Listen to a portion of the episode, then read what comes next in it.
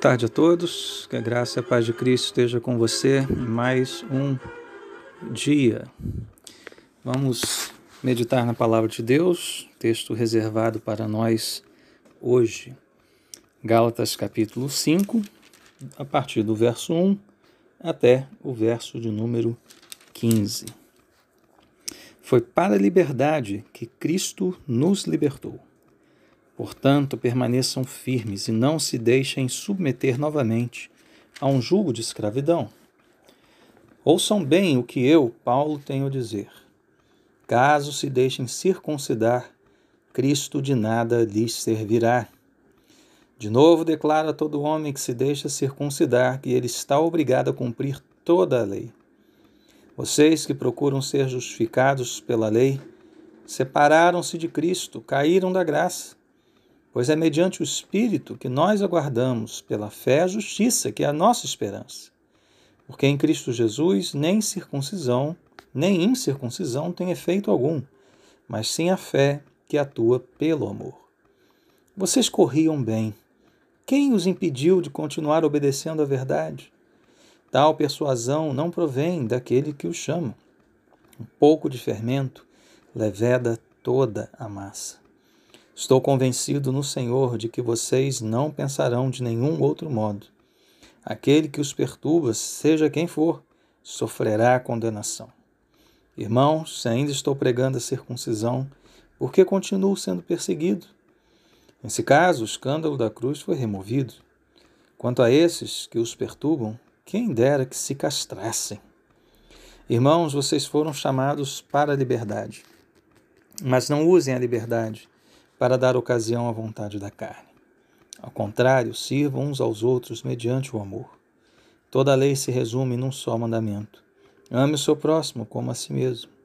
Mas se vocês se mordem e se devoram uns aos outros, cuidado para que não se para não se destruírem mutuamente. Liberdade. Quem de nós seria contra esta palavra? Seria classificado de um ditador, de um déspota, de um, uma pessoa sem alma, sem coração.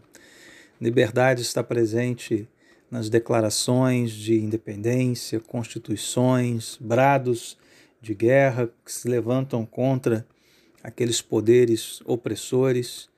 Mas a pergunta é: o que é a verdadeira liberdade? O nosso mundo a define como autonomia fazer o que bem entender, quando entender, na hora que entender, sem dar uh, satisfação a ninguém, sem se preocupar com o próximo, porque afinal de contas esse é o meu direito individual, ser livre. Mas, meus irmãos, é, basta pensar um pouquinho que esse conceito não se sustenta nem mesmo diante da nossa realidade, quanto mais diante da Bíblia. Né? Se todos os motoristas quiserem ser livres para ultrapassar os sinais, qualquer que seja a cor em que eles se encontrem, nós não teremos liberdade no trânsito, mas sim um completo caos, violência, morte talvez. Mas nesse texto aqui, Paulo fala de uma liberdade superior, de uma liberdade conquistada por Jesus Cristo a nós. Então vamos a ele, vamos a esse texto, vamos meditar nessas palavras paulinas. Paulo aqui primeiramente dá uma instrução, uma instrução muito clara no verso 1. Foi para a liberdade que Cristo nos libertou. Então veja, o que, que ele quer dizer com essas palavras? Paulo já expôs aqui anteriormente né, o contraste entre a escravidão, escravidão representada tanto pelas descendências de Abraão, né, Ismael e Isaac, quanto pelas alianças, antiga e nova, lei e a graça. Né, já mencionou a escravidão e a liberdade espiritual que temos agora em Cristo. E aqui ele resume o, a sua lição. Foi para essa liberdade que Cristo nos libertou. Uma liberdade definida pela Escritura Sagrada. Uma liberdade que não é, não é sinônimo de uma autonomia, mas sim de uh, uma rendição total àquele que é o nosso libertador. Foi na cruz do Calvário que nós fomos libertos de algo, mas também para algo. Fomos libertos da culpa para o perdão. Fomos libertos da maldição, porque ele se fez maldição em nosso lugar, para agora a bênção de sermos chamados filhos de Deus. Fomos libertos da rebeldia, de um estado de perdição, para agora um, status de submissão ao Senhor. Fomos libertos da morte para a vida, porque três dias após a, a crucificação, Cristo ressuscitou dos mortos. Então foi para essa liberdade que nós fomos libertos. Então, o que fazer à luz disso? Paulo prossegue no verso 1, exortando-nos, dando uma ordem muito clara para que permaneçamos firmes dessa liberdade e não nos deixemos novamente submeter ao jugo de escravidão, ao peso da escravidão.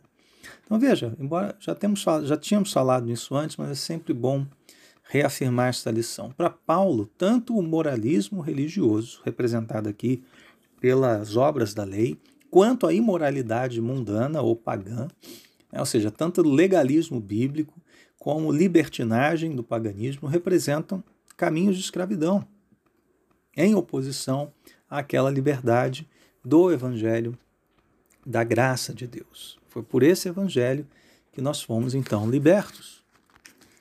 Em que vamos permanecer firmes então, meus irmãos? Ora, a resposta é simples: na graça de Deus. Essa graça imerecida. Essa graça que diz: olha, você não pode fazer absolutamente nada para merecer a sua, sua salvação. Isso é um dom de Deus.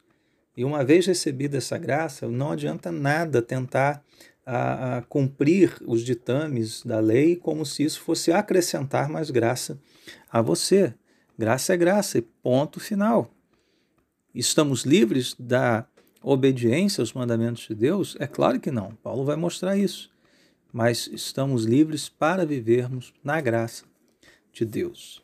Nos versos 2 a 6, Paulo faz então um alerta, um alerta enfático, né? Ouçam bem o que eu, Paulo, tenho a dizer.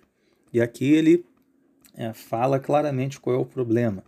Né? Há uma escolha aqui, há dois caminhos mutuamente excludentes: ou a circuncisão, símbolo da antiga aliança, ou Cristo. Caso vocês se deixem circuncidar, Cristo de nada lhes servirá. Por quê? Porque o caminho da circuncisão, segundo Paulo aqui, é um caminho que ah, eh, liga este homem a uma obrigação, a obrigação de cumprir toda a lei. Não só apenas um, uma obrigação da lei, mas toda a lei. Como se Paulo estivesse dizendo aqui, assim, ó, vocês querem viver assim? Então tentem. Tentem viver desse jeito.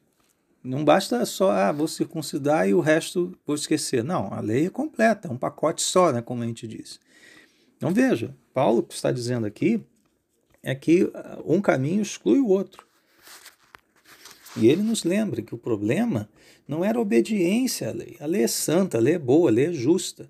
Jesus Cristo vai afirmar: aquele que me ama obedece os meus mandamentos. Temos que caminhar em obediência. O problema aqui era a dependência da lei para a nossa justificação diante de Deus. Ou seja, uma vez que você entenda a sua vida de empenho, esforço, obediência como algo que está acrescentando justiça em você, você já se desviou do caminho da graça do Evangelho. Então veja, ao tentarem aperfeiçoar o evangelho por meio da circuncisão, que, que os Gálatas estavam fazendo? Eles estavam pervertendo o evangelho. Eles estavam se tornando malditos, como Paulo já tinha dito lá no capítulo de número 1. E quando estamos na graça de Deus, é, cumpre-se em nós o verso 5, é mediante o Espírito que nós aguardamos pela fé, é pela fé, a justiça que é a nossa esperança, a justiça de Cristo, uma vez já imputada a nós, um dia será plenamente manifesta. Então, como você tem andado diante de Deus? Como você tem ah, observado a sua jornada cristã? Você deve obedecer aos mandamentos? É claro que sim. Mas você vai confiar nisso para a sua justificação? Não. A sua justiça é obra tão somente da graça de Deus por meio de Jesus Cristo. A partir do verso 7, Paulo então faz aqui um, uma, uma repreensão, né, melhor dizendo. Né? Agora ele se volta para aqueles que estavam tentando desencaminhar os Gálatas, num tom de lamento: olha, vocês corriam bem, estava indo bem. Né? Quem impediu vocês? Esses que pregam a circuncisão. Paulo identifica esses homens. Né? Paulo mostra qual é a sua origem. É diferente desse Deus que chamou pela graça, os judaizantes tentam persuadir por uma lógica que é diabólica, a lógica do mérito, ganhar pontos diante de Deus.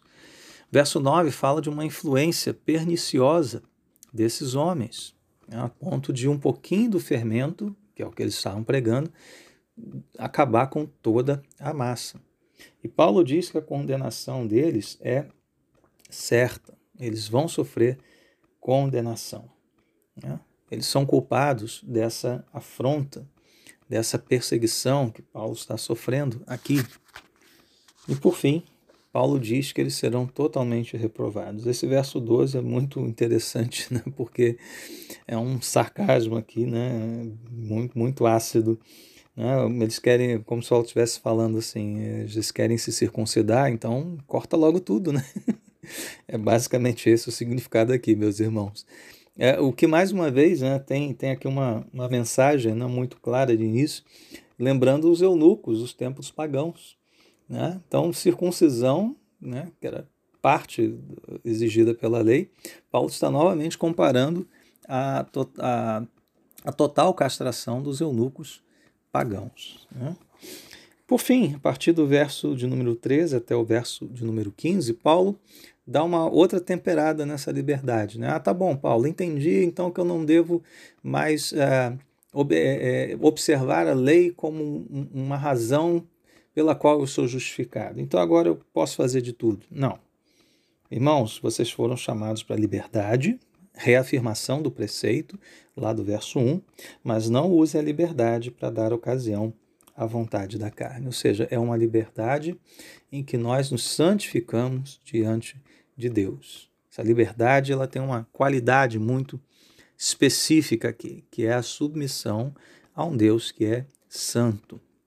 Então não podemos permitir que a nossa carne se, é, se desprenda, por assim dizer, daquilo que Deus quer a nosso respeito. Senão nós estamos entrando num, um, numa zona perigosa de autonomia. E para que então esta nossa liberdade? É liberdade para servirmos uns aos outros mediante o amor.